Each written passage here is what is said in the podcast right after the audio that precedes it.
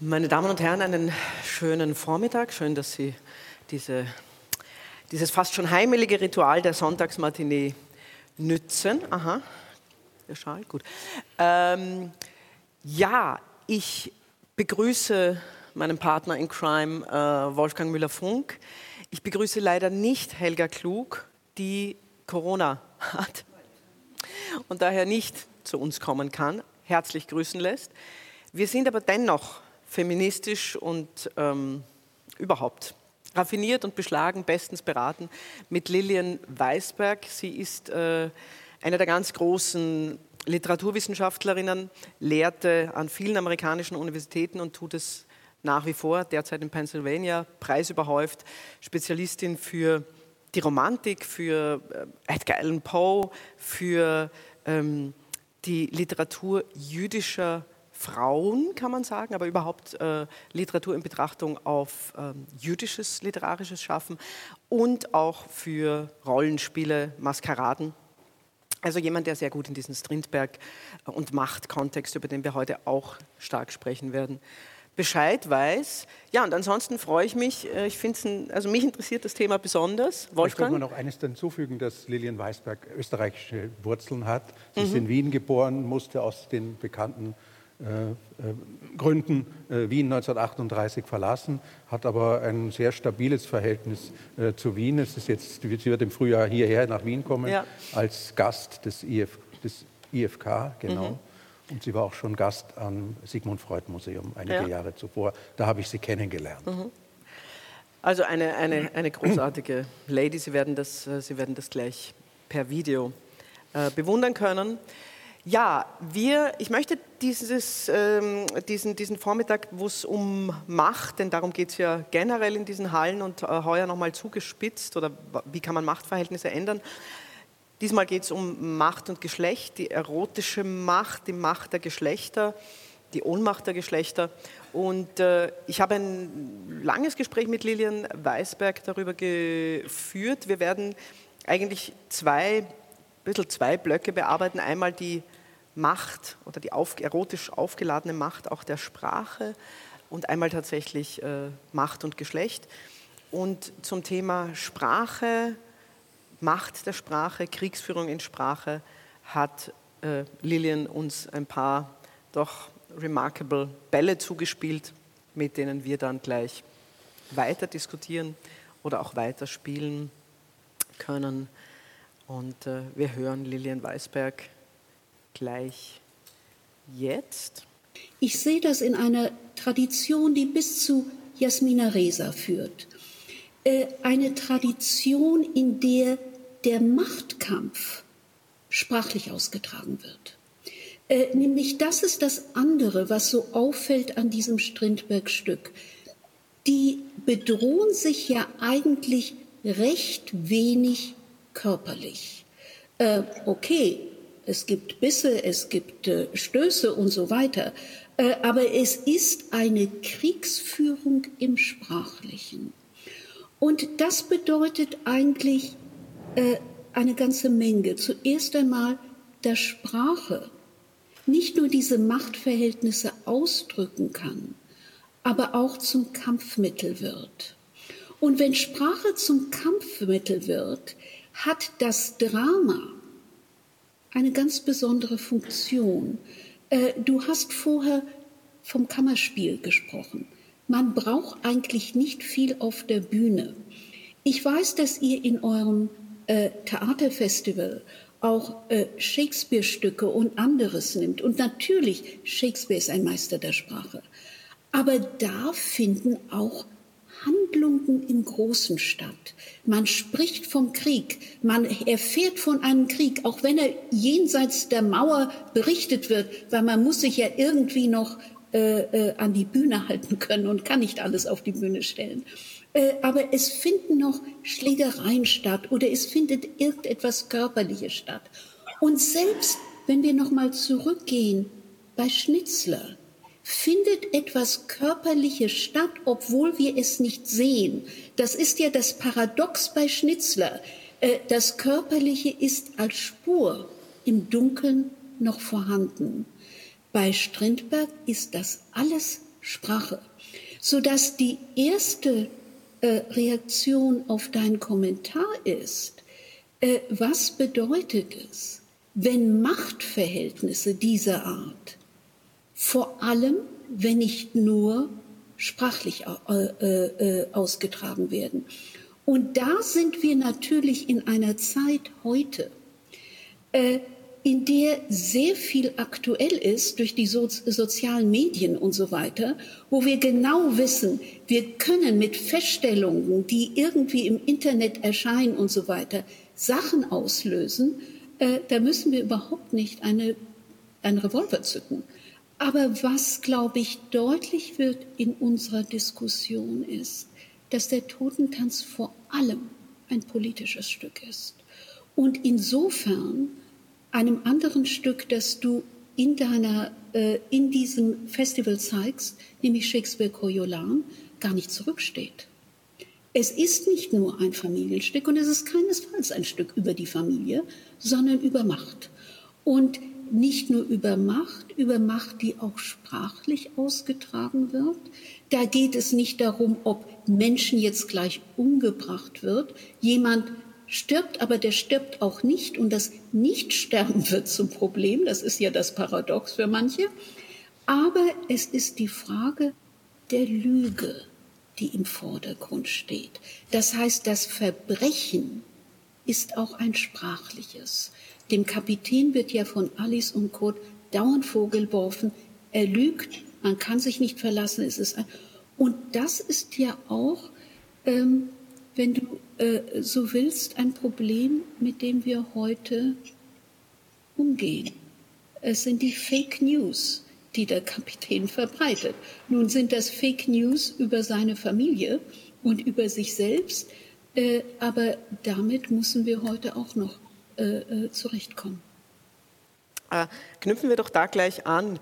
Die, die, sie spricht vom, vom, vom Krieg der Sprache, also nicht nur von der Macht oder vom Kampf, sondern tatsächlich vom kriegerischen Mittel der Sprache. Das ist ja auch ein Spezialgebiet von dir als zum Beispiel Josef Roth-Experte. Ähm, worin besteht das denn? Was ist denn tatsächlich, wir wissen was leider wieder sehr aktuell, was die Macht von Waffen ist, aber worin besteht tatsächlich die, die Macht oder die Wirkung des, des Wortes oder der Sprache im, im Sinne eines Kampfinstruments? Naja, die Sprache, hat der Philosoph äh, Plessner mal gesagt, ist äh, jene äh, sozusagen kulturelle evolutionäre Errungenschaft, in der wir Selbstbezug her herstellen. Ja? Und man könnte sagen, die Sprache ist das zentrale Medium, in dem der Kampf zwischen zwei verschiedenen Selbst stattfindet. Das ist fast hegelianisch, ja? Mhm. Herr und Knecht. Ja? Äh, und in diesem Geschlechterkampf um 1900 und ich füge hinzu, auch Anfang des 21. Jahrhunderts, auch wenn er verändert wird, geht es um die sozusagen um Anerkennung äh, und die Durchsetzung äh, dieses Selbst und die Sprache ist das Instrument, äh, in dem das, in dem das stattfindet. Das hat Hegel noch nicht gewusst. Ja. Mhm. Hegel lässt, die, äh, lässt seine Akteure gegeneinander antreten, sie kämpfen und der Unterlegene muss sozusagen die Superiorität des anderen anerkennen. Ja. Mhm. Und es geht in dem Stück schon, das ist ein erbarmungsloser äh, Geschlechterkrieg in, dem, äh, in diesem Stück. Äh, zunächst sieht es ja aus, als wären es nur zwei, ein Paar, ja? Äh, also Edgar und Alice. Aber dann tritt Kurt ein und dann stellt sich heraus, äh, der, der, Krieg wird noch viel komplizierter, weil jeder von der Personen den anderen instrumentalisiert, um den dritten äh, niederzumachen. Nicht? Und dann stellt sich auch noch heraus, es gibt eine vierte Person, die nicht auftritt, die aber die geschiedene Frau des, äh, des Kurt, also dieses Jugendfreund von Alice ist, die auch noch mit, mit dem Spiel ist. Ja? Und äh, es gibt natürlich schon einige physische Momente, äh, in denen dieser Kampf äh, ganz signifikant wird. Äh, dann nämlich, wenn äh, Alice, also die Frau, die unglücklich verheiratet ist mit diesem Artilleriehauptmann, äh, ihn versucht zu verführen, diesen Jugendfreund. Sie bringt ihn ins Spiel wie eine, wie eine Schachfigur. Ja? Und er äh, reagiert auch darauf und dann schlägt sozusagen die, ihre äh, Anziehungskraft äh, in Aggression bei ihm um. Er beißt sie nämlich in die Kehle, heißt mhm. es äh, in der Regieanweisung. Also es gibt sehr wohl Situationen, wo ähm, der Kampf, der in der Sprache geführt hat, eskaliert. Mhm. Ja? Mhm. Ähm, zu diesem Thema des, des Bisses oder des Vampirhaften wird äh, Lilian dann später auch nochmal was sagen, hat einen ganz interessanten Remark dazu, nämlich auch auf der weiblichen Seite. Aber ich möchte ich jetzt trotzdem nicht auslassen, nämlich über Strindberg hinausgehend und auch über Hegel hinausgehend. Es gibt ja ein Werk, das wir beide, wie ich weiß, sehr, sehr schätzen und mit dem wir auch noch was vorhaben, nämlich äh, Josef Roth, Die Beichte eines Mörders. Ein wunderbares Buch. Ähm, also ich kenne kein Werk, wo so deutlich ist, dass ein Wort oder ein, eine falsche Lenkung durch Worte von dieser Mephisto-Figur, die da drin vorkommt, ein ganzes, also mehrere Leben eigentlich zerstört. Und man fragt sich eigentlich, warum kann ein, warum kann ein Wort das? Ähm, was, was ist das? Es ist ja nur ein Symbol, es ist ja nur ein Ding wie Zahlen. Wieso funktioniert das? Und davon geht ja die ganze Literatur der Moderne aus, dass das so ist. Ja, also bei Roth, äh, der, man, man, kann das ganz ruhig und ernst sagen, dass Strindberg natürlich ein, ein gynophobes äh, Element in sich tragt, ein frauenfeindliches, äh, dass die Frauen das Unglück sind äh, und so weiter. Und das gibt es bei, bei Roth auch. Die Frau, die dann zum Schluss auftaucht, ist ja hm. sozusagen äh, wie, eine, wie eine Furie gegenüber diesem Mann. Aber für den Mann ist der Name, der richtige Name das Wichtige. Dies, um diesen richtigen Namen, äh, der verbürgen würde, dass er der uneheliche Sohn eines, eines großen Adligen, russischen Adligen ist, kämpft er jede, jede Nacht in einer russischen Emigrantenkneipe. Mhm. Ja. Äh, und diese beiden, äh, diese beiden Kämpfe, der mit der, der mit der Frau und der mit dem Doppelgänger und mit sich selber, es ist ja ein Kampf mit sich selber, der findet jeden, jeden, jede Nacht statt. Äh, der, der, der Besitzer dieses Gasthauses kennt diese Geschichte natürlich schon. Und es gibt noch eine Ähnlichkeit zu Strindberg. Dieser Golubczyk ist ein Lügner. Ja? Mhm. Also er lügt sich sozusagen hinein. Ja? Und das Lügen spielt auch eine Rolle. Zur Sprache gehört ja, um nochmal mhm. auf die Sprache zu kommen, das Lügen. Ja? Man kann nur in der Sprache lügen, würde ich meinen. Ja? Und, äh, und das Zweite, das Schweigen. Es wird in dem Stück von Strindberg mhm. unheimlich viel verschwiegen. Es mhm. gibt Andeutungen. Ja? Mhm. Es gibt die Andeutung, dass man nicht weiß, hat dieser Kurt, also dieser Gast, der zu diesem unglückseligen Ehepaar, das in einem Turm lebt, äh, kommt, hat die was mit dem schon früher gehabt oder nicht? Wie waren die Beziehungen zwischen den beiden? Äh, und es gibt eine ganze Reihe von solchen Anspielungen, wo man, wo, man, wo man nicht weiß. Und dann kommt dazu, dass der Hauptmann Geschichten erzählt, äh, von denen wir, also die die Stück noch nicht gesehen haben, werden das auch bemerken, von denen, man, von denen die, die Zuhörerin, der Zuhörer weiß, dass sie nicht stimmen. Ja. Mhm. Also das gehört zur Sprache noch dazu in Ergänzung zu dem, was Lilian Weisberg äh, gesagt hat. Äh, aber nochmal, die Sprache äh, ist das, äh, in dem der Kampf um Anerkennung, um Bestätigung, um Selbstheit ausgeführt wird. Und die Sprache ist natürlich auch etwas, wie so ein Blubbern, ja, das sozusagen die unbewussten Antriebe der Personen ins Spiel bringt. Ja. Es ist ja nicht nur ein Geschlechterkampf, sondern was Strindberg auszeichnet, ist, dass er zeigen kann, dass dieser Geschlechterkampf letztendlich selbst, selbstzerstörerisch ist. Mhm. Alle zerstören sich am Ende äh, selber. Es gelingt zwar, sozusagen den Oberböse, den, den Patriarchen, diesen, diesen, diesen Hauptmann äh, zur Strecke zu bringen. Ähm, aber es ist nicht so, dass dann sich ein, ein Happy End in irgendeiner Weise oder eine, eine positive Perspektive auftun würde. Ja?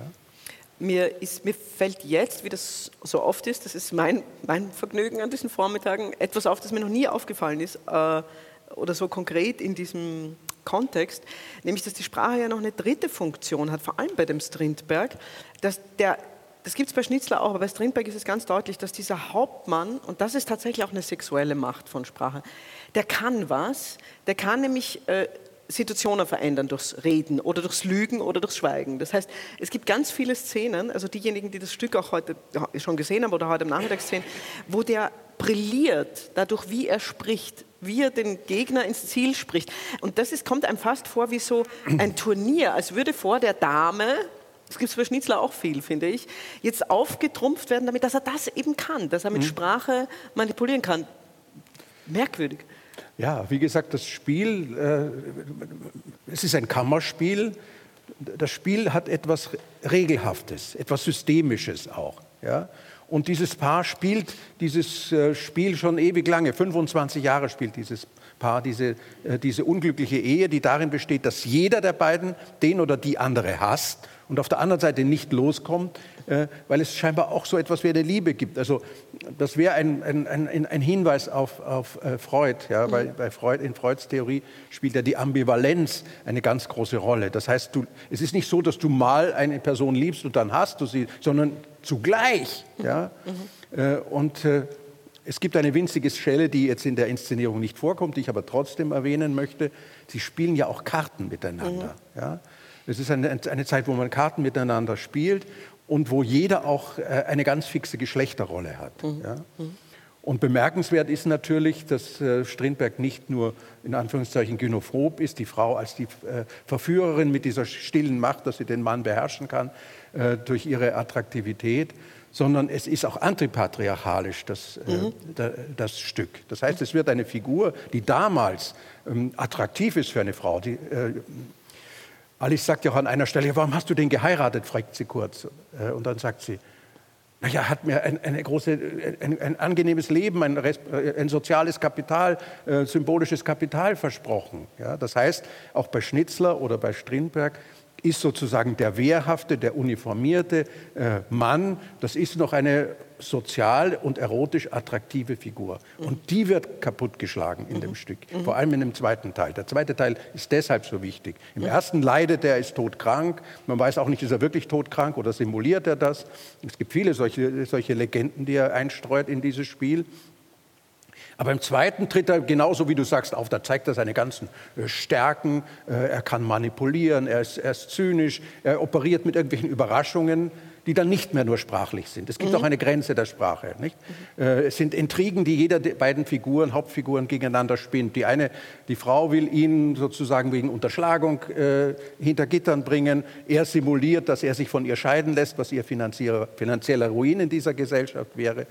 Äh, aber dieser, diese, diese Figur äh, dieses klassischen Soldaten, der, der attraktiv ist, man muss nur die Literatur, die französische, österreichische, russische anschauen, äh, das ist ein Soldat, das ist was. Das ist auch eine Aufstiegsmöglichkeit für eine Frau aus kleineren Verhältnissen. Interessant finde ich ja die Figur der Schauspielerin auch. Ja. Die Schauspielerin ist natürlich äh, ein Emblem einer attraktiven, äh, performativen Frau. Und auf der anderen Seite ist sie aber eher sozusagen eine Kandidatin für, für eine Mätresse eines Politikers oder wie auch immer mhm.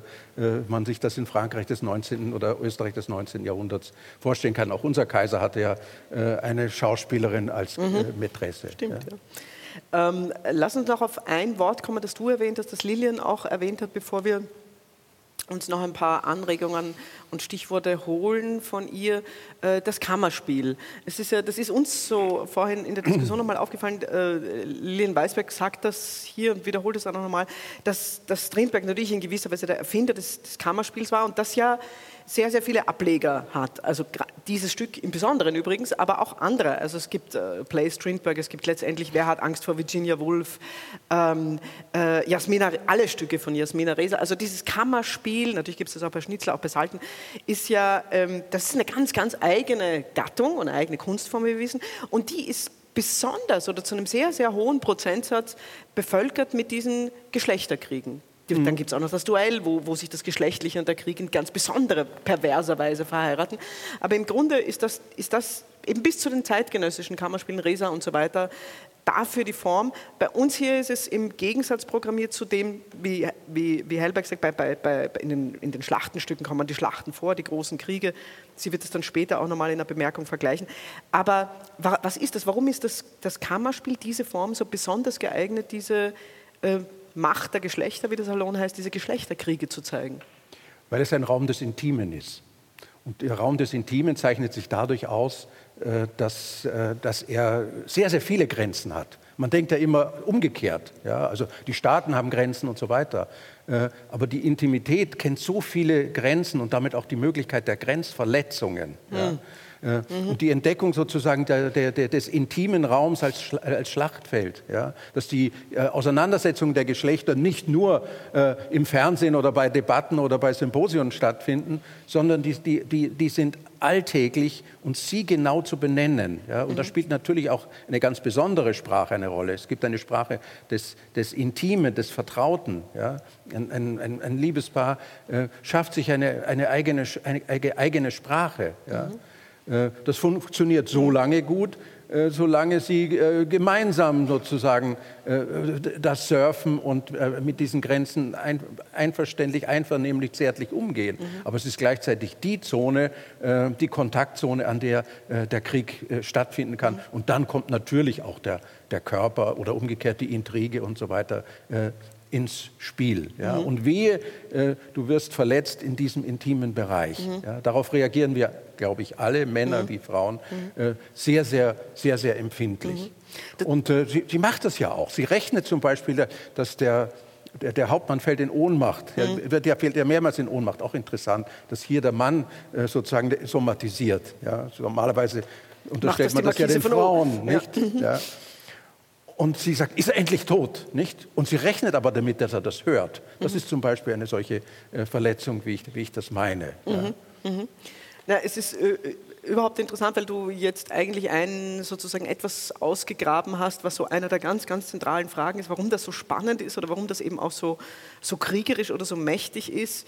Äh, du hast, glaube ich, eine ganz, ganz zentrale Antwort gegeben, weil, weil uns nicht so intim verletzt. In dem Moment, wo sozusagen eine intime Sprache aufgebaut wird oder eine Intimität, da entsteht so ein Herrschaftswissen des einen über den anderen, das natürlich missbraucht werden mhm. kann. Also auf dem Klavier, natürlich auf eine unglaublich primitive Weise, hat ja Trump auch gespielt, also sowohl seinen Frauen gegenüber als auch überhaupt den Frauen gegenüber.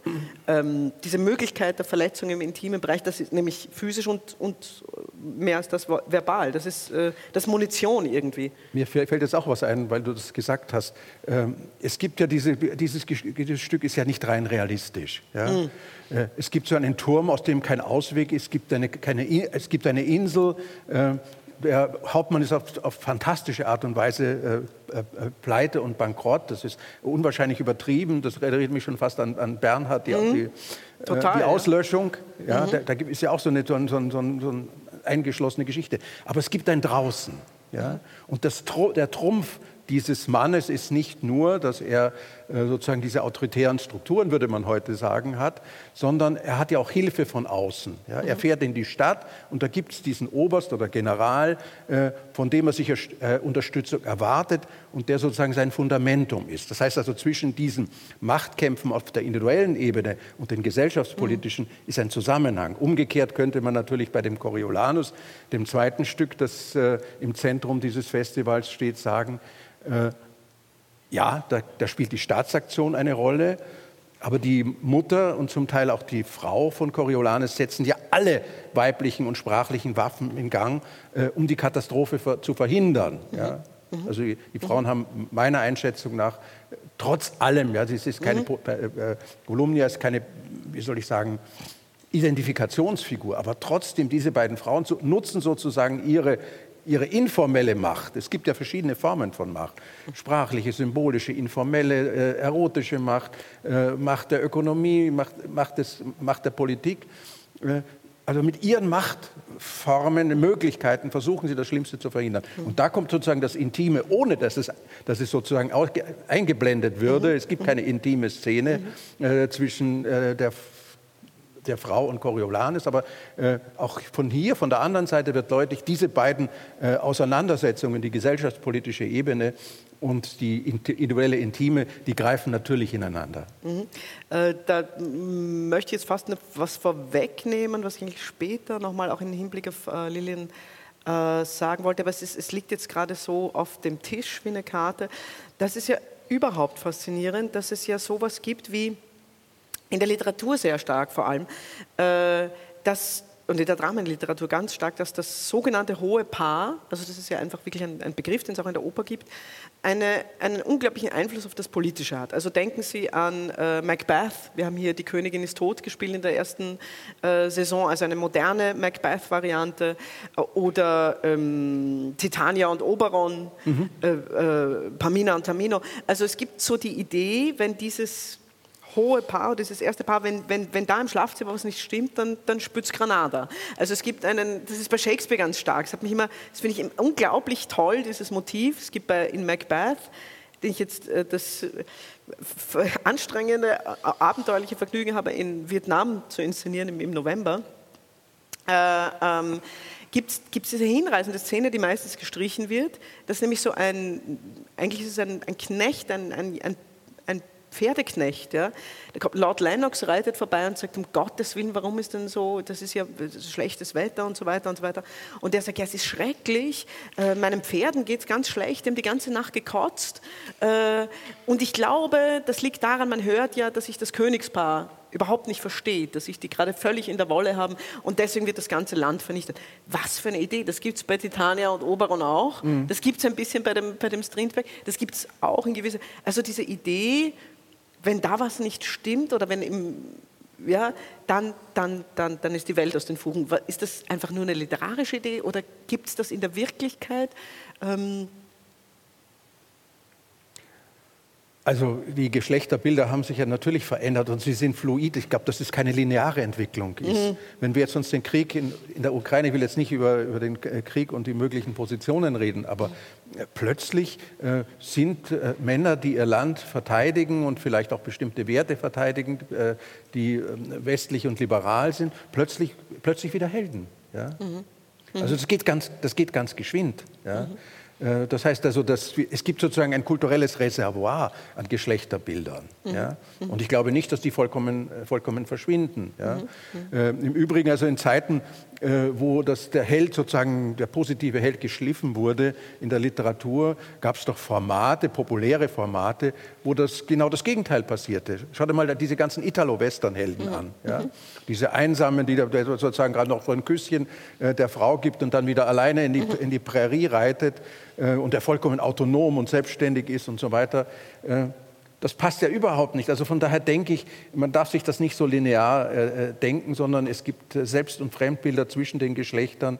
Mhm. Ähm, äh, noch, noch und noch. Mhm. Bei, bei Shakespeare fällt mir natürlich ein, in Zeiten des Feminismus wird das vielleicht nicht so stark hervorgehoben, äh, dass es eigentlich die Lady ist, die das, die das Unglück in Gang setzt. Sie sagt ihm nämlich, wenn du nicht sozusagen intrigierst und dich selber zum König machst, ja, dann wirst du von, von Tisch und Bett verwiesen von mir, dann bist du kein richtiger Mann. Ja?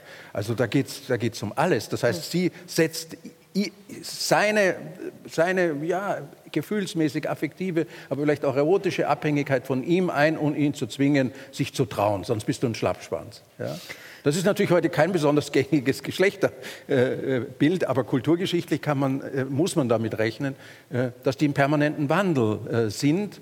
Wir leben in einer Welt, wo wir versuchen, äh, den, den Geschlechterkrieg durch Moderation, durch Coaching, durch Psychotherapie, durch Paartherapie äh, runter, zu, runter, runter zu beamen. Das finde ich, auch, find ich auch gut. Ja? Mhm. Es ist ja, ich habe ja schon vorhin gesagt, dass, das keine, äh, dass dieser Geschlechterkampf nur äh, romantisch ist, wenn wir im Publikum sitzen und nicht äh, sagen müssen, ja. das habe ich da zu Hause, genau das Gleiche habe ich zu Hause auch. Ja?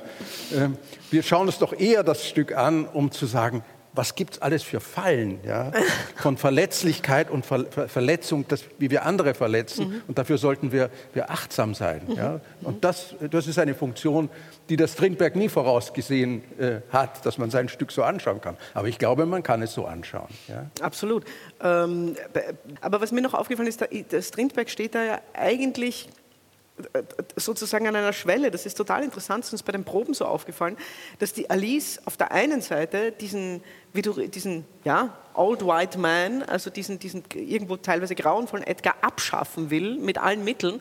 Auf der anderen Seite der Kurt, der ein moderneres Modell ist, dem klagt sie dauernd ein, dass er nicht tätig wird und dass er nicht, nicht männlich ist und dass er im Grunde äh, alles das, was sie an ihrem eigenen Namen sagt, das geht ja gar nicht, das müssen wir jetzt abschaffen, macht sie dem, dem moderneren Modell zum Vorwurf. Mhm.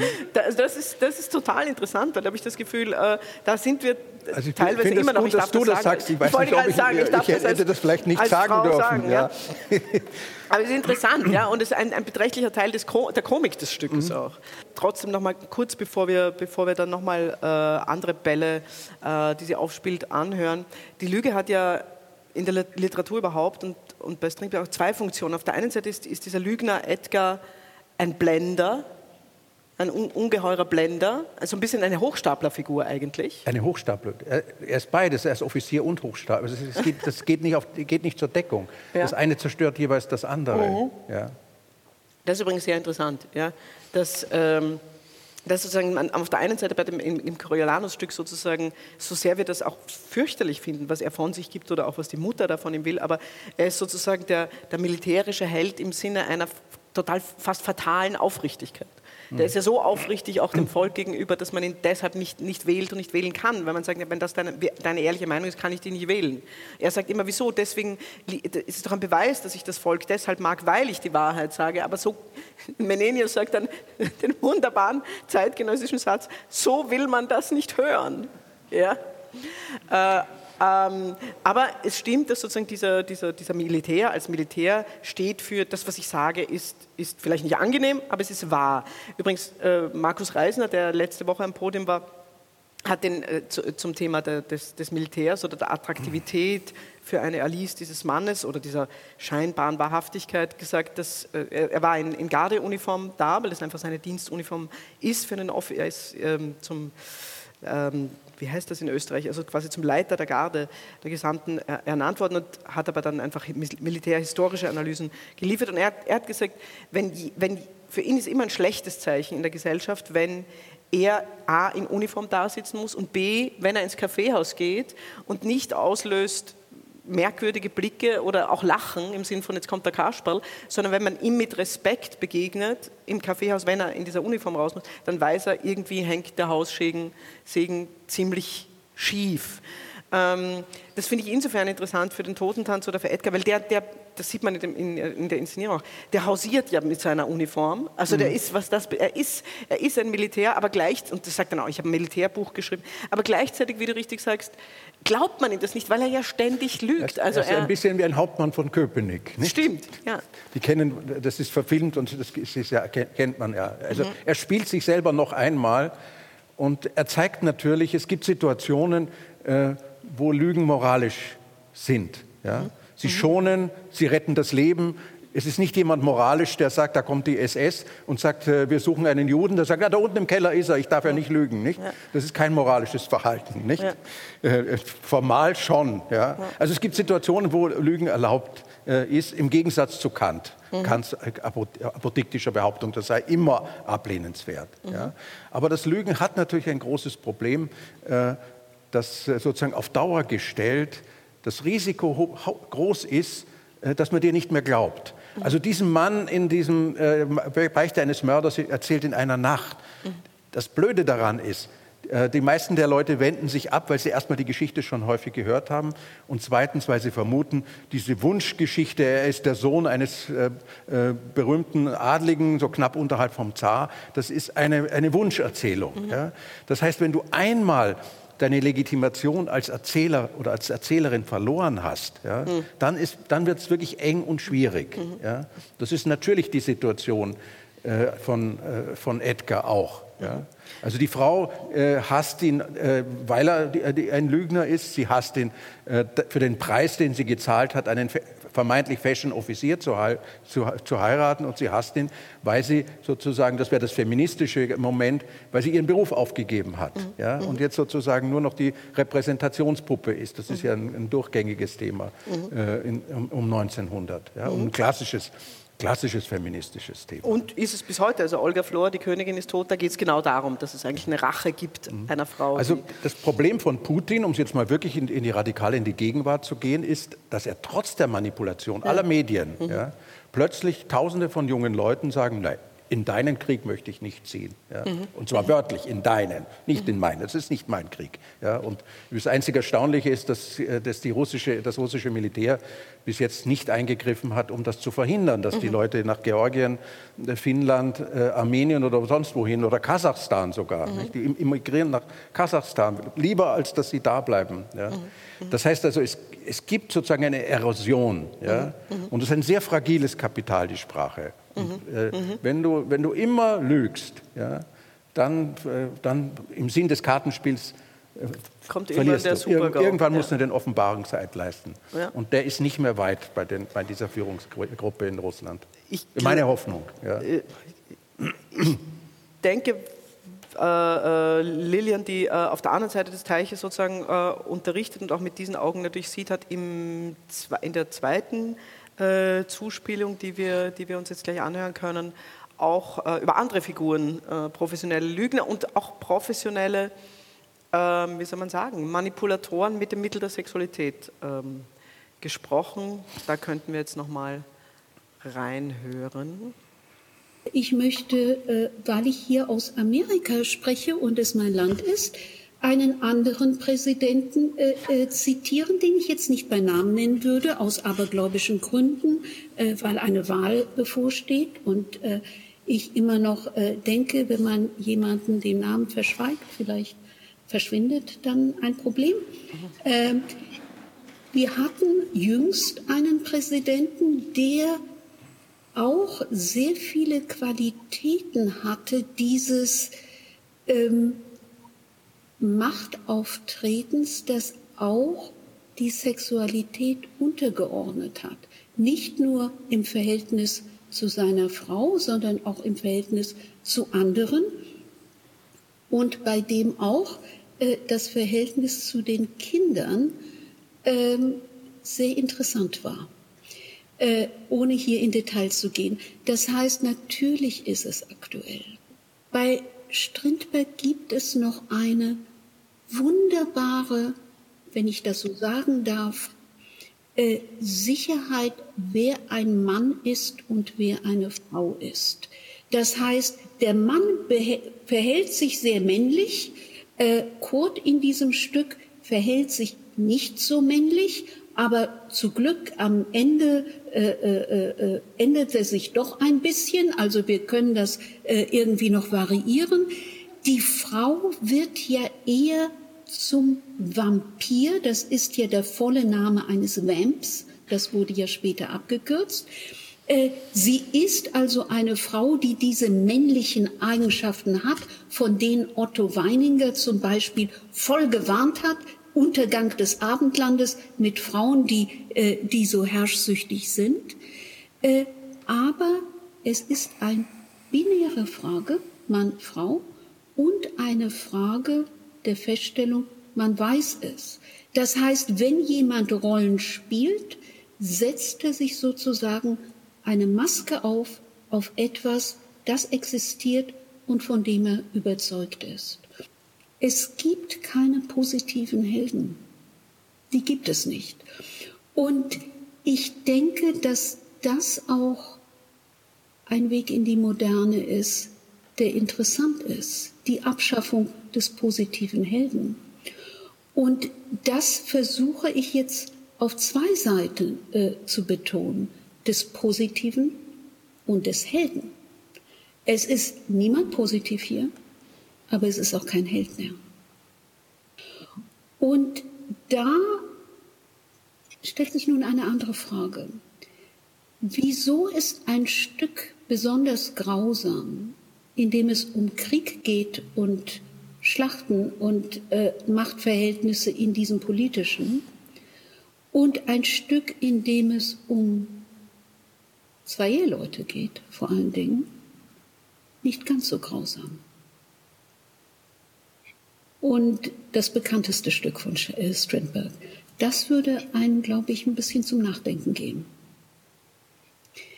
Die Sexualität von den Figuren ist nie in Frage gestellt. Judith ist immer die Frau. Die Frage ist nur, wie benimmt sich Judith? Und die Frage ist, äh, benimmt sich Judith jetzt dominant und können wir dieses Dominante dem männlich imperialen Machtgehabe zuordnen? In gewisser Weise ja. Aber wenn ich jetzt zum Beispiel noch einmal auf Otto Weininger verweise, gibt es auch die Möglichkeit zu sagen, äh, als Vampir oder Vamp gehören gerade zur Frau diese spezifische Art der Dominanz, indem sie sozusagen ihre Sexualität operativ benutzt. Ja, also wieder einige Bälle. Viele hm. Themen. Hm? Mindestens drei oder Mindestens vier drei oder vier, ja. Äh, ähm, ich ich mache es vielleicht mal, mal äh, ich versuche es chronologisch. Sie, sie spricht über den Präsidenten, das, wie bei Lord Voldemort, dessen Namen sie nicht nennen will, aus verständlichen Gründen. Mir auch sehr gut gefallen. Ähm, und, und sagt es ja interessant, dass der irgendwie tatsächlich auf eine unglaublich offensichtliche Weise Sexualität und Macht äh, zusammenbringt, auf eine also würde ich sagen, oder würde wahrscheinlich viele zustimmen, widerlicherweise. Ne? Also wo man sich fragt, wie, was ist denn das für ein Phänomen? Da ist jemand, der, äh, wie sie sagt, also sowohl seiner, seiner eigenen Frau, seiner Familie gegenüber ein, ein also atavistisch kann man das gar nicht nennen, also ein, ein, ein plakativ sexistisches Verhalten gegenüber zeigt, aber auch überhaupt allen Frauen gegenüber. Und dennoch, oder gerade dafür, äh, und das hat ihm nicht geschadet. Das hat ihm nicht geschadet. Also das, wo, wo man sagt, ein Clinton ist noch über die Oval Office-Affäre äh, gestolpert und der äh, gibt die Sprüche von sich, die er von sich gibt und verhält sich, wie sich verhält und, und, und wird gewählt. Und wir Analysen zeigen gerade deshalb. Was ist das? Mhm. Mir fällt da etwas ein, das ist auch, habe ich auch literarisch in diesen 365 Tagen beschrieben. Ich war 2016 in New York am Washington Square mhm. und da war ein Mann, der war ein Bettler, ja, mhm. und der hatte die Maske dieses Präsidenten an. Ja. Mhm. Auf den ersten Blick ist das natürlich eine äh, grandiose Fehleinschätzung gewesen. Man hat, man hat gedacht, er hat, ist völlig chancenlos, ja, mhm. und man zeigt ihn sozusagen als die, seine, seine wahre Kleinheit, indem man, indem man sich maskiert mit, mit der Maske seines Gesichts als als Schnorrer äh, eine, eine, äh, an den Washington Square äh, stellt.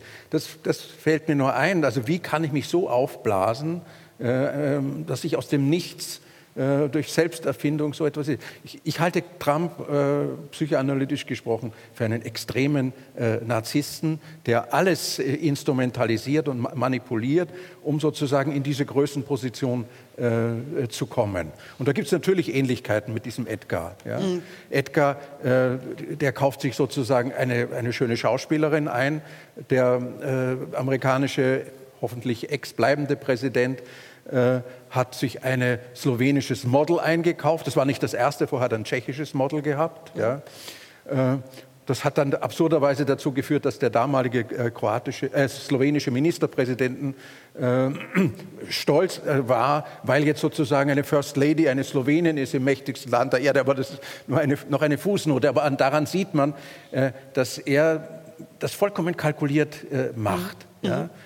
Diese Frau ist genauso verstört wie, äh, wie Alice, wenn man die wenigen mhm. Bilder gesehen hat im, im, im Fernsehen. Und dann gibt es noch eine interessante Sache, auf die ich auch gerne kommen möchte.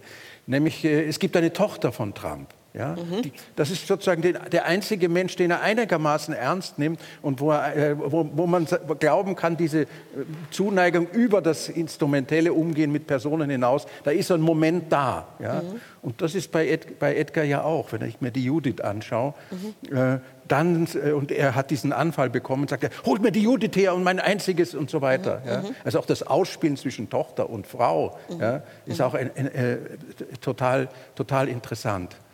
Und ähm, wenn, ich weiß nicht, ob du dahin strebst, aber an der Stelle Judith und der Vater, das ist ja äh, man könnte fast sagen, wer, also Trumps Tochter ist in dieser Hinsicht keine Judith, aber, aber vielleicht hätte sie sogar das Format. Also das geht ja sehr Ich kann mich erinnern, dass sich die Tochter distanziert hat von, von einigen dieser Aktionen. Mhm. Ja? Also die Tochter hat äh, mehr Selbstermächtigung, mehr Selbstbewusstsein als diese arme, ähm, sozusagen vollkommen maskenhafte äh, sogenannte slowenische Ehefrau. Mhm. Ja? Mhm. Also in Ansatzweise gibt, gibt es das bei, bei, bei der Tochter. Ja? Aber das finde ich, das finde ich verblüffend. Ja? Also jemand, der, der sozusagen vollkommen einsam ist, der seine ganze Umwelt nur permanent instrumentalisiert, der keinerlei Gefühle hat, außer äh, Größenwahnsinn für sich selber. Ja? Die einzige Ausnahme ist, ist, ist, die, ist diese Tochter. Ja? Und die wird ja dann, ausgerechnet die wird ja dann zum Stolperstein in gewisser die wird, die wird es schaffen, dass es äh, die Wiederholung, der Wiederholungszwang ist ja natürlich auch ein, ein Punkt, auf den ich jetzt trotz äh, Einschaltung ganz kurz kommen möchte. Äh, ja, es ist eine Wiederholung. Das macht auch die Inszenierung äh, überzeugend, wie ich finde. Äh, das heißt, die, die Tochter äh, und der Sohn von Kurt treten in ein ähnliches äh, toxisches Verhältnis ein zueinander. Aber der Judith gelingt es, was der Mutter nicht gelingt. Ja? Nämlich äh, sozusagen den, den Patriarchen äh, zu neutralisieren, diesen, diesen narzisstischen Vater, äh, der sie ja dann am Ende auch instrumentalisieren will, indem er sie mit seinem Vorgesetzten verheiratet, um selber aus dieser blöden Situation, in der er sich befindet, herauszukommen. Und die rächt sich aber effektiv. Die macht keine, die macht keine langen mhm. Spiele, die macht mit einem, mit einem Telegramm das ganze, das ganze Projekt äh, der Wiederkehr äh, des Hauptmanns zu Nutz, äh, zu, zu, zugrunde. Ja. Und natürlich kann man sagen, dass solche Figuren, solche kleinen, äh, jetzt sage ich es trotzdem, ich wäre kein Amerikaner, solche, viel, dieser große Trump braucht viele kleine Trumps. Ja. Mhm. Und wenn die kleinen Trumps dann auch noch Verschwörungstheorien haben, dann ist es möglich, die, die, Lügerei von dem Trump, er hat die Wahlen gewonnen und was weiß ich, wenn bei, alles, bei ihm gefolgt hätte, wäre das alles ganz toll geworden am Leben zu halten. Die, die Verschwörungstheorien haben die bösartige Eigenschaft, ähm, Lügen zu neutralisieren. Mhm. Ja? Weil jede Lüge wird nämlich so interpretiert, ja, das ist ja nur, das sagen ja nur die Gegner vom Trump, die, die, die sich verschworen haben gegen ihn und so weiter und so fort. Und eine solche große Erzählung, Verschwörungserzählung kann die vielen kleinen Lügen, äh, das ist sozusagen der Boden, auf dem das Ganze unglücklicherweise gedeiht. Mhm. Ähm, ich, ich, ich versuche es mal eine Frage, die, die relativ groß ist oder weit führen könnte. Ähm, im, im, es ist ja interessant, dass, dass es sozusagen anachronistische Dinge gibt, also Dinge im, im, im, Stück, aber auch, wenn wir das Stück uns heute anschauen, wo man sagt, wie kann denn das gleichzeitig existieren. Also äh, Lilian hat, äh, hat einige Beispiele gebracht und, und wir haben auch schon darüber gesprochen. Also wie kann es sein, dass wir auf der einen Seite in einer, also in der westlichen, sogenannten westlichen Welt, in einer Geschlechterbefreiung wie noch nie in, äh, in einer Liberalität wunderbarerweise wie noch nie äh, leben und auf der anderen Seite jemand gewählt wird, der der größte gewählte Sexist aller Zeiten ist und ich schließe jetzt gleich die zweite Frage, nämlich die Heldenfrage mit an, weil ich finde, dass sie verknüpft sind. Also vor allem auch im, in, den, in, den, Ikonen, in, im Kino oder so. Ne? Wie kann es sein, dass in der Zeit, wo man sagt, der, der, der, Held ist nicht positiv, der Held, der heldische Held ist nicht positiv, das ist vorbei, das ist äh, spätestens seit, seit Strindberg vorbei. Und gleichzeitig äh, sind die, die Filme, die, die im Moment Kasse machen, Superheldenfilme, die vom Kostüm angefangen bis zur äh, Attitude extrem, aber super extrem mit weiblichen und männlichen Klischees arbeiten. Also wieso äh, taucht das gleich, nicht nur gleichzeitig auf, sondern wieso wird das, was wir für komplett vorüber und und unmöglich halten, äh, die Wahl eines solchen Menschen oder die, die, die, der durchschlagende Erfolg dieser Filme, wie, wie, wie ist es möglich? Naja, also erstmal könnte man, das ist natürlich sehr spitz, das können wir nicht ausdiskutieren, ob nicht in dieser Geschlechterbefreiung auch äh, Momente des, des Zwanghaften ins Spiel kommen. Also ob das nicht so eine Art von Dialektik, der Auf, äh, negativen Dialektik selber da drin steht. Ja, also ich bin bestimmten äh, Entwicklungen äh, des sozusagen konstruktivistischer Gender-Theorien stehe ich eher skeptisch gegenüber und glaube, dass es Selbstzwänge äh, äh, sind. Ja, du musst eine Identität haben, das ist ein Zwang. Warum muss ich eine Identität haben? Ich kann doch sagen, ich bin ein Weib, Mann, der weibliche Züge hat. Ich kann sagen, äh, ich kann sowohl als auch sagen und muss nicht immer entweder oder sagen. Aber dieses entweder oder sagen müssen, das wäre zum Beispiel ein solcher Zwang. Ja. Mhm. Das ist das eine. Das zweite, dass ich glaube, dass diese Art von Fluidität, von Geschlechtlichkeit, äh, dass das, ich will das ganz neutral, analytisch formulieren, dass das Angst auslöst. Ja? Mhm. Angst vor Identitätsverlust. Ja? Mhm. Also die einen wollen eine neue Identität mhm. gewinnen mhm. äh, und die anderen haben einen Identitätsverlust. Mhm. Ja? Mhm. Und äh, dass sozusagen sozial minder privilegierte äh, Männer äh, Angst vor, dieser, vor diesem kulturellen Wandel haben, wundert mich nicht und es wundert mich auch nicht, dass man das politisch ausschlachten kann. Ja? Also von daher äh, und das zeigt sich eben, du hast ja die Beispiele der Popularkultur äh, erwähnt, ja, dass in der Popularkultur das ganz anders ist. Ja. Und es könnte ja sein, dass es eine kleine Blase von Menschen, dass wir in einer kleinen Blase von Menschen äh, in einer kleinen Blase leben, äh, wohl situiert, bürgerlich, antibürgerlich, wo wir verschiedene Geschlechterrollen ausprobieren und so weiter und so fort.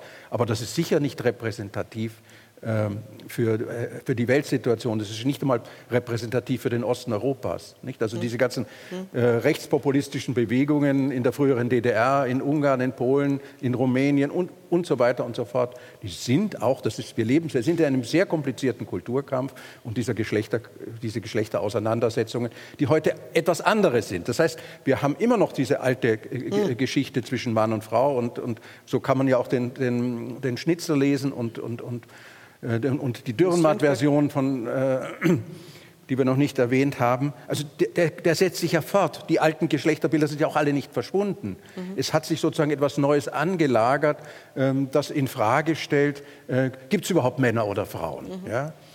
Und äh, das führt auf jeden Fall zu einer Be Beunruhigung, die kann unter Umständen produktiv sein, befreiend sein. Das ist, ist auch eine These, die äh, in einem anderen Abschnitt ähm, Lilian äh, Weisberg verkörpert.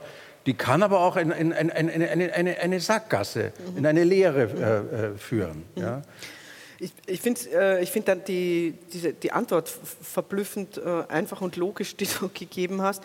Ich fand, fand auch wichtige Frage aufzuwerfen, weil man kann ja nicht so ein Gespräch führen ohne ähm, die Debatten, die derzeit laufen und die Feuilletons füllen, zu erwähnen und ohne vielleicht auch zu erwähnen, äh, dass wir beide gerade an einem Projekt dran sind, wo es sehr stark um die Fluidität also um das Gegenteil dessen, was, was, was Strindberg ähm, sozusagen so interessiert hat, geht. Es geht sehr, sehr stark um, um die Möglichkeit, um die Chancen der Fluidität, um die Chancen des Wandels. Also ähm, das war mir wichtig zu sagen, diese, diese, diese, diese derzeitig sehr stark diskutierte Farbe der Frage von Macht und Geschlecht ist, äh, die haben wir vollkommen auf dem Schirm und wir arbeiten gerade auch einem äh, gemeinsam an einem Projekt äh, daran. Und genau deshalb hat mich wahrscheinlich diese Gleichzeitigkeit so fasziniert. Ja. Und ich finde deine Antwort äh, äh, sozusagen diese Gleichzeitigkeit ist logisch, weil dieses, äh, diese beunruhigende mm, Entgrenzung oder so oder Grenzenlosigkeit ruft das Gegenteil, nämlich die fast kitschige, also wenn man sich diese Superheldenkostüme anschaut, oder eben Herr Trump ist ja ein einziger, ist ja ein absolutes Kitschfabrikat, ruft es anscheinend auf den Plan diese Auseinandersetzung ist ja längst keine mehr, also die, die, die Frage der, wie offen sind die Geschlechterrollen und die Geschlechteridentitäten, es ist längst keine Diskussion mehr, die zwischen Mann und Frau nur geführt werden, sondern zwischen traditionellen Feministinnen, ja, die sagen, wir als Frauen möchten etwas erreichen. Und indem ihr sozusagen diese Geschlechterdualität in Frage stellt, ja, äh, unterminiert eigentlich sozusagen unseren Kampf. Das war auch, ich war 1992 ähm, hatte ich das Vergnügen oder die Ehre, ein, ein Wiener Festwochensymposium zu ähm, moderieren oder zu organisieren. Äh, und äh, da war eben, trat zum ersten Mal Judith Butler, äh, mhm. Gender Trouble auf. Ja? Mhm. Das ist sozusagen der Hintergrund auf, die, auf, auf, der Sache, auf der wir diskutieren, auf mhm. die Frage der Sprache, ob es möglich ist, dass wir äh, äh per Sprache äh, uns eine äh, Geschlechter eine sehr fragile Geschlechterzugehörigkeit erfinden können. Also indem ich sage, ich bin eine Frau äh, und wenn Sie das alle akzeptieren, dann bin ich eine Frau, ja, im Extremfall. Ja. Äh, das hat, das hat damit angefangen und bei dieser Diskussion haben, haben die Nancy Fraser und andere wirklich sehr, sehr anerkannte Feministinnen gesagt, genauso argumentiert und haben gesagt, diese Art von Auflösung der, der Geschlechtergeschichte, äh, die zerstört das Subjekt des Feminismus. Ja, wenn, wenn, ich nicht mehr äh, eine Frau bin, äh, sondern ein, ein, drittes, viertes, fünftes, sechstes, siebtes Geschlecht, äh, dann schwäche ich im Grunde genommen ganz pragmatisch schon die, mhm. die Solidarität ähm, zwischen, den, äh, zwischen den Frauen in der was, Durchsetzung ihrer gesellschaftspolitischen Anliegen. Was uns auf, äh, nochmal auf eine andere Frage führt, die tatsächlich noch in einem größeren Sinn gesellschaftspolitisch ist. Ähm, das fand ich interessant, dass äh, Lilian aufwirft die Frage, warum ist es eigentlich so, dass wir, wir haben ja, wie gesagt, in, es ist so schön mit diesem Cineplex, das wir haben, weil also wir haben ja quasi in der einen Röhre oder in der einen Saal das äh, Kammerspiel übermacht und in der anderen das, das große kriegerische Shakespeare-Drama. Ähm, und, und, das, und das, sozusagen Ihre Frage, warum ist eigentlich ein, ein, ein Krieg oder ein Kampf äh, der, der geschlechtlich ist oder wo es um, um diese zerstörerischen äh, sexuellen Beziehungen, diese Ehe geht, we, wird das weniger grausam gelesen als ein Kriegsstück wie Coriolanus oder andere. Warum ist das eigentlich so? Das würde einen ja auf die Frage werfen, zu sagen, ist das, das kann, kann einen wirklich nachdenklich machen, auch in Hinsicht darauf, dass ja dieses, diese, dieser tatsächlich Geschlechterkrieg in vielen außer dieser, unseren, nicht nur Blase, sondern äh, sogenannten westlichen Welt, extrem tobt. Also auch das wieder eine, eine, eine merkwürdige Gleichzeitigkeit, dass wir mhm. große Empfindlichkeiten haben gegenüber unserem äh, CIS oder DIS, aber nicht so große Empfindlichkeiten in einer globalisierten Welt gegenüber dem, was im Moment in Afghanistan passiert oder nur sehr punktuell, wenn gerade was hochschwappt. Ich glaube, das hängt vom Kontext ab. Also wie empört sind wir von Meldungen, äh von, von, von, Frauen, die von ihrem Partner umgebracht werden, äh, in einer solchen Situation, die eskaliert. Ja, so weit eskaliert es ja bei Strindberg nicht so, so handfest, ja, dass eine den anderen umbringt. Äh, also das hängt doch sehr von der Situation äh, ab. Mir fällt ein Film ein, äh, der sehr witzig, einen sehr witzigen Titel äh, hat äh, Sex in Brünn. Der fängt damit an, dass 400.000 Menschen in Brünn leben und 80.000 vielleicht haben im Augenblick gerade Geschlechtsverkehr miteinander. Mhm. Es spielt im, am, am, Abend. Nicht? Mhm. Aber das wird sozusagen nicht sichtbar. Das sind, das sind 80.000 intime Situationen, die nicht sichtbar werden. Der Krieg der sozusagen militärisch stattfindet, der ist sichtbar durch, durch, durch Bilder. Der, mhm. der Film versucht etwas Unmögliches, mhm. ja, mhm. sozusagen eine, eine Öffentlichkeit herzustellen. Äh, mhm. wie geht es diesen 80.000 äh, sexuell Liebenden äh, heute äh, in dieser Nacht in, in, in Brünn? Also ich war fasziniert von der, von, der, von der witzigen Idee. Und das mag damit zusammenhängen. Aber ich kann mir auch vorstellen, dass mich das mehr äh, be, äh, be, befasst, ja, weil ich da sozusagen unmittelbar als eigenes Individuum, Wolfgang Müller-Funk, davon, äh, davon affiziert bin, wie die Männer und Frauen sich da in diesem Stück oder auch in anderen äh, aufführen und ich gezwungen bin, äh, eine be persönliche Beziehung äh, zwischen diesen Männern und mir zum Beispiel oder auch mit den Frauen herzustellen. Also mhm. von daher bin ich bei einer solchen ähm, Wertung vorsichtig. Generell äh, hat, äh, hat Lilian Weisberg sicher recht. Ja. Aber sozusagen vom kathartischen Moment her denke ich, äh, dass ein solches Stück über zwei unglückselige Paare, äh, sehr raffiniert vorgeführt, äh, doch mich mehr treffen. So wie umgekehrt ich sagen muss, diese Szenen zwischen den beiden Frauen und dem Coriolanus haben mich mehr fasziniert als diese boxkampfartigen Gewalt spielenden Szenen mhm. äh, zwischen mhm. diesen beiden äh, männlichen Protagonisten dieser beiden Heere. Ja. Was dich äh, von den Zuschauern und Zuschauerinnen der Superheldenfilme wahrscheinlich krass unterscheidet.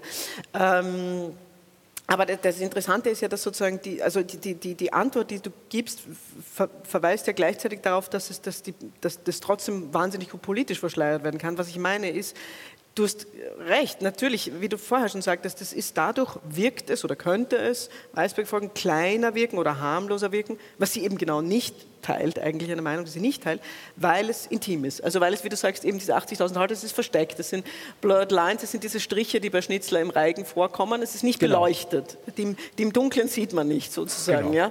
Ja? Äh, aber genau das, dass man die im Dunkeln nicht sieht, wird ja in Ländern wie, ich sage jetzt mal, Iran, äh, Irak, Afghanistan, Indien auf unterschiedliche Weise äh, zum riesigen Problem. Äh, oder wie du auch vorher meintest, weil ja dieses, abgesehen von den entsetzlichen Einzelschicksalen dieser Frauen, ja eine unglaubliche Potenz oder politische Macht, wo du neulich sagtest, eigentlich müsste man auf die Frauen setzen oder wie es Modi gibt, das getan hat. Es gibt kaum ein Land wie den Iran, also ich war zweimal im Iran, kaum ein Land, wo es so viele coole und gut ausgebildete Frauen haben, gibt, die ein ähnliches Problem haben wie gute ausgebildete Frauen auch in westlichen reichen Ländern, mhm. nämlich einen adäquaten Partner zu finden. Mhm. Ja? Aber du siehst an diesem, an, diesem, an diesem Tod dieser einen jungen Frau, die ihr Kopftuch nicht richtig gehabt hat, das muss man dazu noch erklärend sagen, äh, es gab Zeiten, wenn es liberaler war, konnte man zumindest den, den Teil des Haares, mhm. äh, dieses wunderbaren weiblichen Haares zeigen. Und dann gibt es wieder strengere Perioden. Wir sind in einer strengeren Periode und das wollte diese junge Frau nicht akzeptieren. Und dass ihr das, dass ihr das zum Tod äh, äh tödlichen äh, Schicksal wird, das bringt plötzlich tausende Menschen auf die Straße in Analogie, dass dieser Krieg von Putin hundert, äh, zigtausende Menschen auf die Straße bringt und dazu bringt, das Land zu verlassen. Daran sieht man, äh, dass es kontextabhängig ist, ob sozusagen die, das persönliche Schicksal einer einzigen jungen Frau mhm. ja, und das hängt mit Sexualität zusammen. Die Frauen sollen sich bekanntlich verschleiern, damit sie nicht äh, sozusagen äh, erotisch verstören und die Männer überreagieren. Nicht? Also äh, die attraktive Schuld an den äh, sexuellen Missbrauch sind nicht die Frauen, sondern äh, die Männer, sondern die Frauen, weil sie sich so attraktiv äh, gestalten. Das, das, das steht ja, dahinter. Ja, ja. Und da wird, also ich meine, da, da, da, da das ist ein gesellschaftspolitisches Problem. Das, ja, da zeigt sich natürlich tatsächlich in einer, in einer Weise, die dann wieder fast zu Shakespeare zurückführt und man sagt, naja, also egal, ob dieses ob, ob, da jetzt sexueller Unfrieden bei diesem symbolischen hohen Paar herrscht, das hat was damit zu tun. Wenn in einem ganzen Staat dieser, mhm. äh, dieser, dieser Unfrieden im Sinne eines Unrechts, eines schweren Unrechts herrscht, dann, dann, dann wird die Geschlechterfrage tatsächlich zur Machtfrage oder als zur politischen Als politisch liberaler Mensch bin ich natürlich dafür für die Trennung von Privatsphäre und ich möchte nicht sozusagen in der Auslage stehen wie, mhm. wie in Sex in Brünn, Brünn mhm. ja? in Sex in Brünn. Äh, aber es gibt Situationen in autoritären und totalitären Gesellschaften, wo das sozusagen zum Thema wird, mhm. wo du da gar nicht vorbei kannst. Mhm. Ja? Mhm. mhm. mhm. Ja, wenn man dir sozusagen verbietet, dich zu kleiden, wie du willst, wenn man dir verbietet, äh, wie du lieben sollst äh, äh und, und, wie du leben sollst, äh, dann wird das plötzlich enorm, enorm politisch. Mhm. Ja?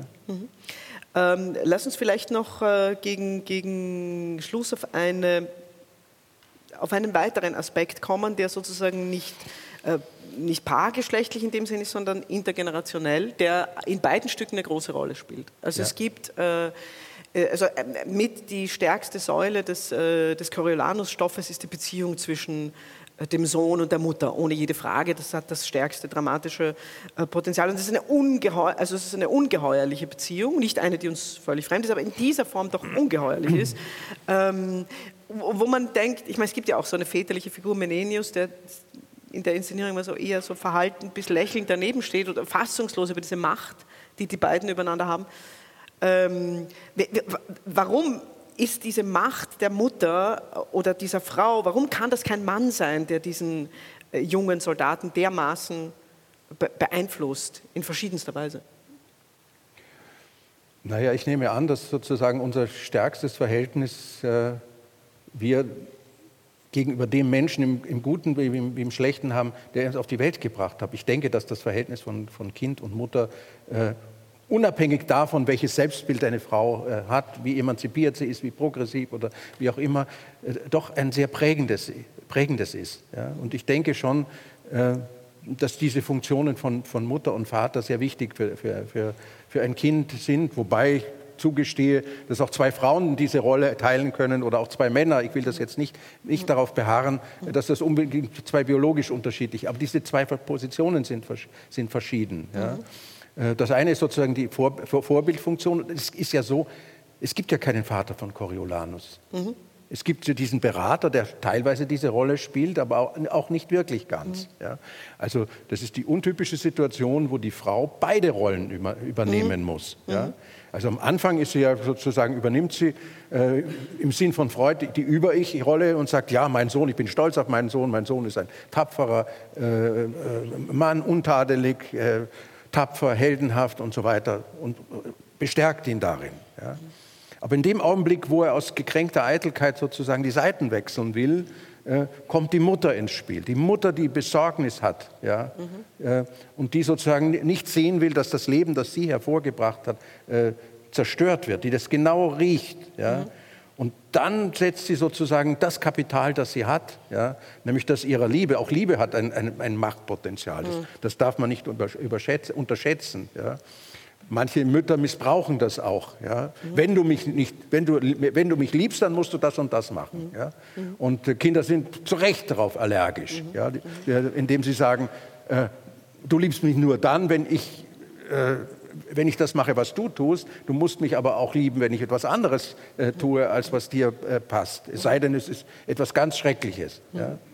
Also ich würde nicht sagen, dass diese Volumnia eine besonders protomoderne Frau ist, Nein. sondern sie ist einfach eine, eine Person, die beide Rollen in dieser Situation, in unterschiedlichen Situationen übernimmt. Einmal spielt sie die Vater, Mutter, also Eltern, die sind stolz auf den Coriolanus und dass er Senator wird und einer der berühmtesten äh, Männer in Rom. Und das zweite Mal spielt sie aber fast ausschließlich die Rolle der äh, der Mutter. Ja. Wobei das Interessante ist, und das war so äh, in der Inszenierung für die junge Regisseurin, da, da, haben wir viel darüber diskutiert, weil wir das einfach wirklich so in den Proben rausgefunden haben, dass diese Mutter ja unerträglich wäre, wenn man nicht draufkommt, wie genau Shakespeare das geschrieben hat. Und das ist abenteuerlich, weil das hat tatsächlich was mit, damit zu tun, dass es eine Frau ist.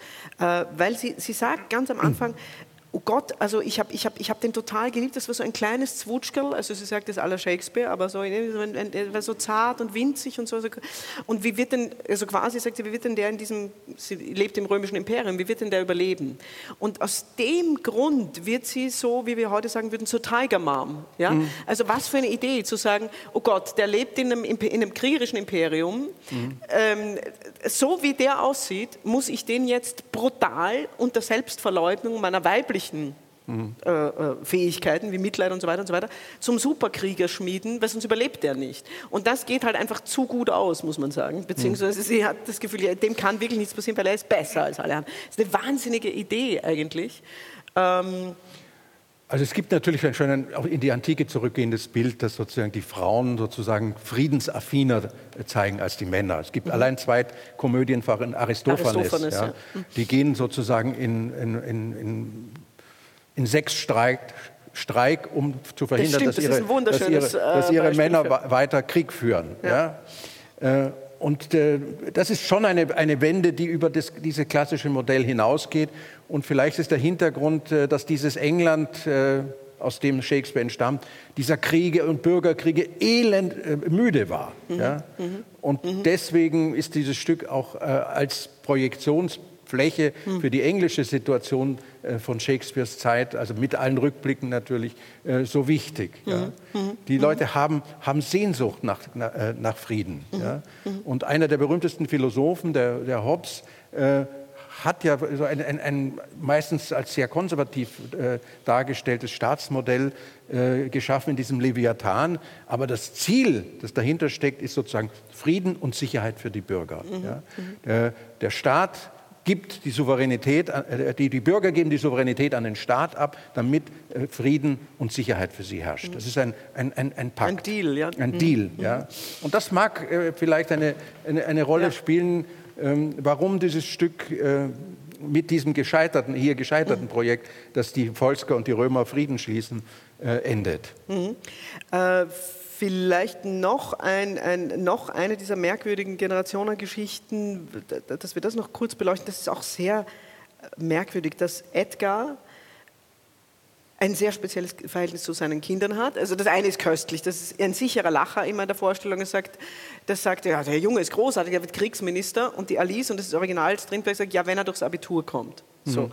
Also da, das ist einfach immer sehr gut. Und auf der anderen Seite hat er aber, wie, wie du schon sagtest, dieses äh, unglaubliche Verhältnis zur Tochter. Aber zudem usurpiert er auch noch die anderen Kinder so rundherum. Das und, das hat, das, und auch das ist kein, also das gibt es nicht nur bei Strindberg, sondern das hat mich dann irgendwie sehr stark auch an, an Heinrich IV. Falstaff äh, erinnert, wo der eine Vater, nämlich der König, sagt, so ein Pech, warum habe ich gerade den blöden Sohn und der hat den gescheiten Sohn? Und Falstaff findet aber diesen angeblich blöden Sohn total super, weil der irgendwie punkig ist, würde ich jetzt mal heute sagen, und usurpiert den. Und wie der König, ich sage, verdirbt den. Also was ist das für ein komisches Motiv? Auch irgendwie vampirhaft, dass der Edgar seine eigenen, aber auch die Kinder, die Jugend der anderen versucht zu kriegen.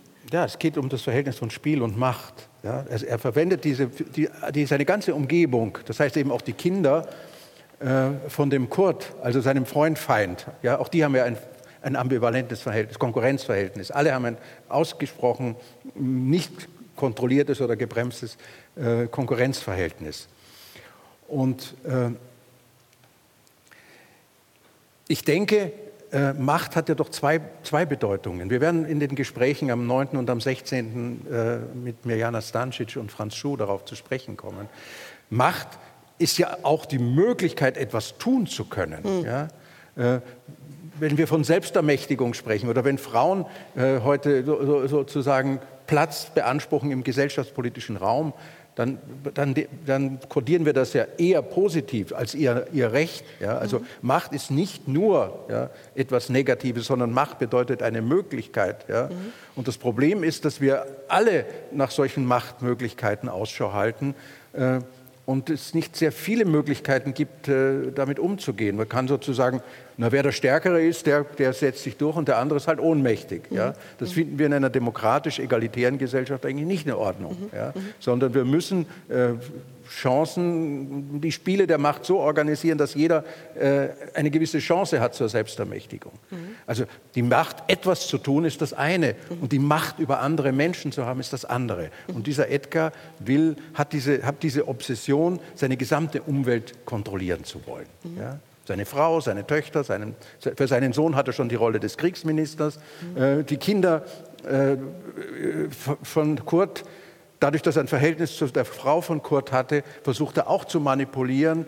Äh, er holt auch den Sohn in diese, in, auf diese unselige Insel hinein und dadurch kommt es ja zu dieser Wiederholung. Mhm. Ja. Also in diesen Theaterstücken, aber auch bei Canetti oder bei äh, Manne Sperber, äh, auch bei Josef Roth geht es immer um die, die Schattenseite, ja? Mhm. um, um die, sozusagen, wo Macht eine Droge wird. Ja? und einen Gambler. Ja? Mhm. Er trinkt ja auch, während er, während mhm. er diese Machtfantasien übrigens hat. Ja, das, ist auch, das ist ein Rausch. Auch, ja, ja, ja, es ist ein Machtrausch. Mhm. Ja, und mhm. er ist am besten in diesem Machtrausch nach dem fünften Gas Whisky oder was mhm. er trinkt. Ja.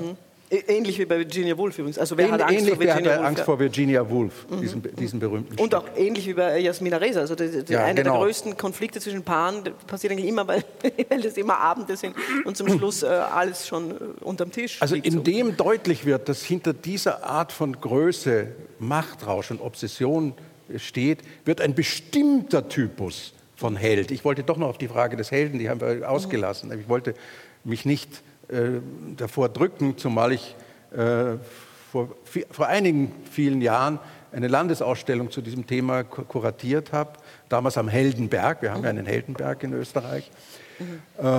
äh, sagen, äh, das Bedürfnis nach Heldinnen und Helden das ist ja un scheint ungebrochen. Ja. ungebrochen.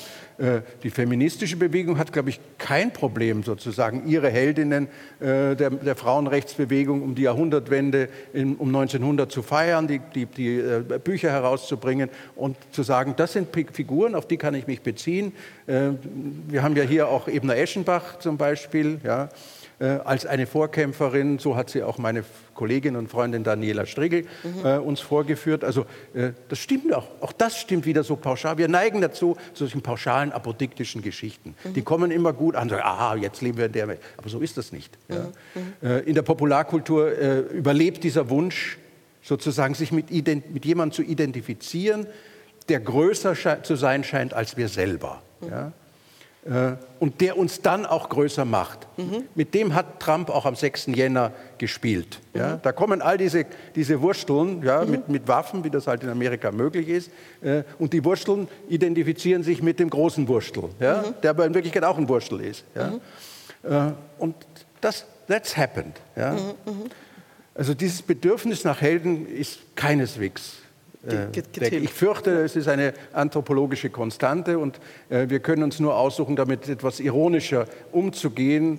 Äh, wenn man lacht, also Ironie und Lachen vertragen Helden ganz, ganz selten. Ja? Also das sind sozusagen ja. Ratschläge an, an Autoren, ja, wie man mit, mit diesen falschen Heldinnen und Helden umgehen kann. Mhm. Aber es gibt natürlich Alltagshelden. Ich habe gestern eine lange Autofahrt gehabt und habe mir das, da gibt es diese Sendung Logos. Und da mhm. hat der Johannes Kaub, der fährt äh, durch ganz Afrika und mhm. besucht irgendwelche Menschen. Und da gibt es einen ähm, Priest with a Gun and a motor, äh, Motorbike, ich habe jetzt den Namen nicht richtig äh, erzählt, der eigentlich aus Amerika kommt und der seit 20 Jahren äh, durchaus mit dem Gewehr, er muss sich wehren. Ja. Äh, diese, diese äh, in dem Fall islamistischen Terrororganisationen, die diese Kinder, Kinderkrieger ausbilden, auf die brutal unwahrscheinlichste Art und Weise ausbilden. Äh, und der sozusagen dieses Projekt hat, der einmal das gesehen hat, diese Bilder dieser toten Kinder, die, ich will das jetzt hier nicht erzählen, mhm. das, hat, das hat ihn sozusagen engagiert. Ja. Mhm. Und er hat tausend, tausend Kinder das Leben gerettet.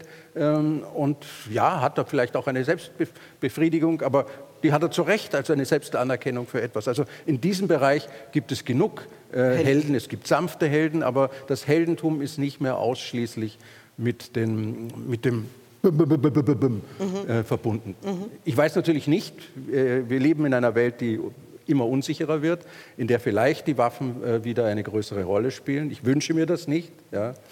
äh, aber es kann durchaus sein.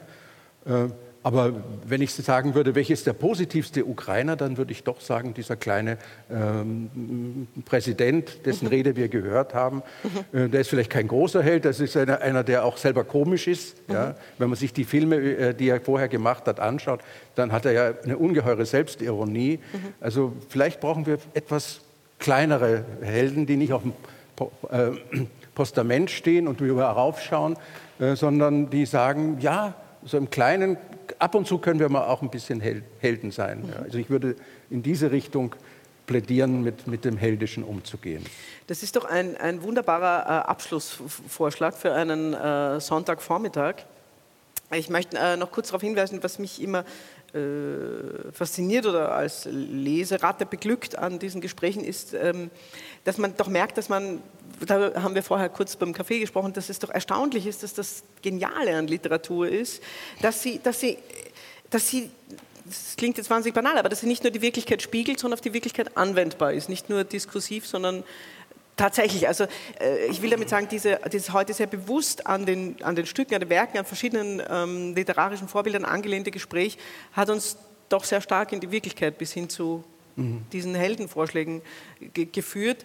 Das ist selbstverständlich ein elegantes Plädoyer für den Büchertisch von, mhm. ähm, äh, von äh, Max äh, der da hinten, äh, das wieder eine wunderbare Zusammenstellung hat, mhm. übrigens auch äh, von Büchern von dir ähm, und anderen.